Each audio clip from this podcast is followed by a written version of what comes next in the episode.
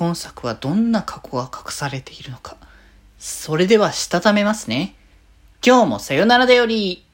はーい、どうも、皆さん、こんばんは、デジェジでございます。はい、この番組は、今日という日に、さよならという気持ちを込め、聞いてくださる皆様にお手紙を綴るように、僕、デジェジがお話ししていきたいと思います。はーい。ということで、今日はね、推し作品だったりとかね、いろいろ紹介していこうみたいな日なんですけれども、えー、今日紹介するのはちょうどあれですね、今日発売のゲーム作品がありますよというところでですね、えー、こちらがですね、カリギュラ2というね、作品で、前多分カリギュラはどこかで話題にあげたんじゃないかなって気がするけど、ちょっとこの番組だったかさ、あの、決まりだったかちょっと忘れたんですけど、あの、作、それね、作品、カリギュラというね、作品がもともとあって、そこからオーバードーズっていうね、完全版的なね、作品が来ての、今回の、えー、最新作っていうのが、まあ、5年、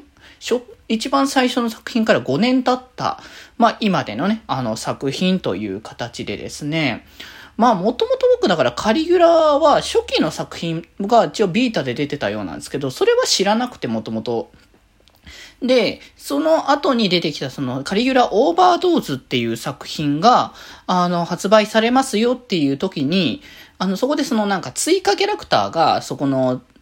カリギュラオーバードーズになってから追加がありますよっていうところで、あどんな、あの、そのキャラクターが追加するんだろうというか、その中で、その追加されるキャストさんの中に、僕が推してる中村修吾さんがね、いて、で、ストークっていうね、キャラクターを演じてるんですけども、そのキャラクターが入ったっていう、そのところを聞いて、そこから、あの、カリギュラに関しては興味を持って、で、そこから一応ゲームは買ってちょっとね、ちゃんとまだ最後までできてはなかった、ないんですけど、ちょっとふわふわとやりつつとか、アニメとか見たりとかっていうのがあって、でも世界観がね、こう、やっぱ現実の世界から、こう、嫌なことだったりとか、その不満だったりとか、いろんなものを抱えた人間たちが、その、まあ、バーチャドール、そこの世界観で、まあ、ボカロですよね、こちらの世界観的には。の歌を聴いたことによって、その、ボーカロっていうかバーチャドールの作った世界へと行って、そこはもう幸せなものしかないっていうところなんだけれども、その中で、やはり現実に戻らなきゃいけないっていうところで、帰宅部というね、あの組織を結成して、あのー世界をね、現実に戻ろうっていうね、お話になってるんですけれども、まあ、今回その2作目という形でどんな形のね、物語が展開されていくのか、まあ、前作と同じようにその帰宅部というのを結成するというところでしょうけど、どうしてその新しく作った、作られた世界、リルーというね、世界なんですけれども、このね、リリグレットという新しいあのバーチャドールがあの生み出した世界を、まあ、抜けなきゃいけない理由だったりとか、またその辺もどういう形になってくるのだろうっていうのも、まあ、気になるところだし、まあ、それぞれ各々のね、キャラクターたちには、やっぱり、この世界に来てしまったというところで、やっぱ何かしらの過去だったりとか、こう、帰りたくない現実があったからこそのものがあるというところで、まあ、じゃあなんでそれを変えるのかなっていう、そのキャラクターたちの過去の部分にやっぱクローズはね、あの、当てられるので、その辺の部分ってやっぱ気になるところのね、話だと思うので、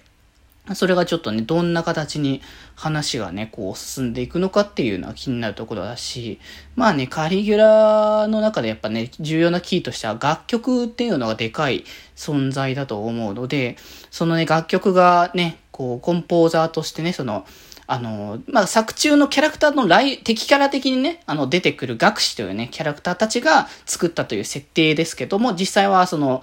現実の、えっ、ー、と、ボーカロイドのね、P ですね。ボカロ P の方々が、まあ、参加されているということで、まあ、今回はね、まあ、前回もね、すごい豪華な方々、まあ、僕は本当プロセカきっかけでボカロの曲聴くようになったんで、そこから少しずつ、あ、こういう人たちがいるんだっていうところだったんですけど、よりなんか、まあ、話を聞く限りだと、今の、こう、人たちにも刺さる、あの、ボカロ P たちを、だから新しめの人たちですかね、前回から。っていうところで、ね、あの、それこそあれか、夜遊びの綾瀬さんだったりとかも、えー、参加していたりとかっていうことで、まあ一般的にもやっぱりもうメジャーになってる方々ですよね。まあ僕的にはね、あの、ペンギンリサーチが僕大好きなので、そこで堀江翔太さん、まあ、ケムさんですかね、ボカロ P 名とした。ね、堀江翔太さんが参加されてるっていうのが僕的にはすごくね、あの、高まる部分ではあるので、そう、ペンギンリサーチまたね、ライブやるって言ってたからちょっと見て、見に行きたいなって気もするけど、この状況だしどうするかなっていうめちゃくちゃちょっと悩むところではあるんですけど、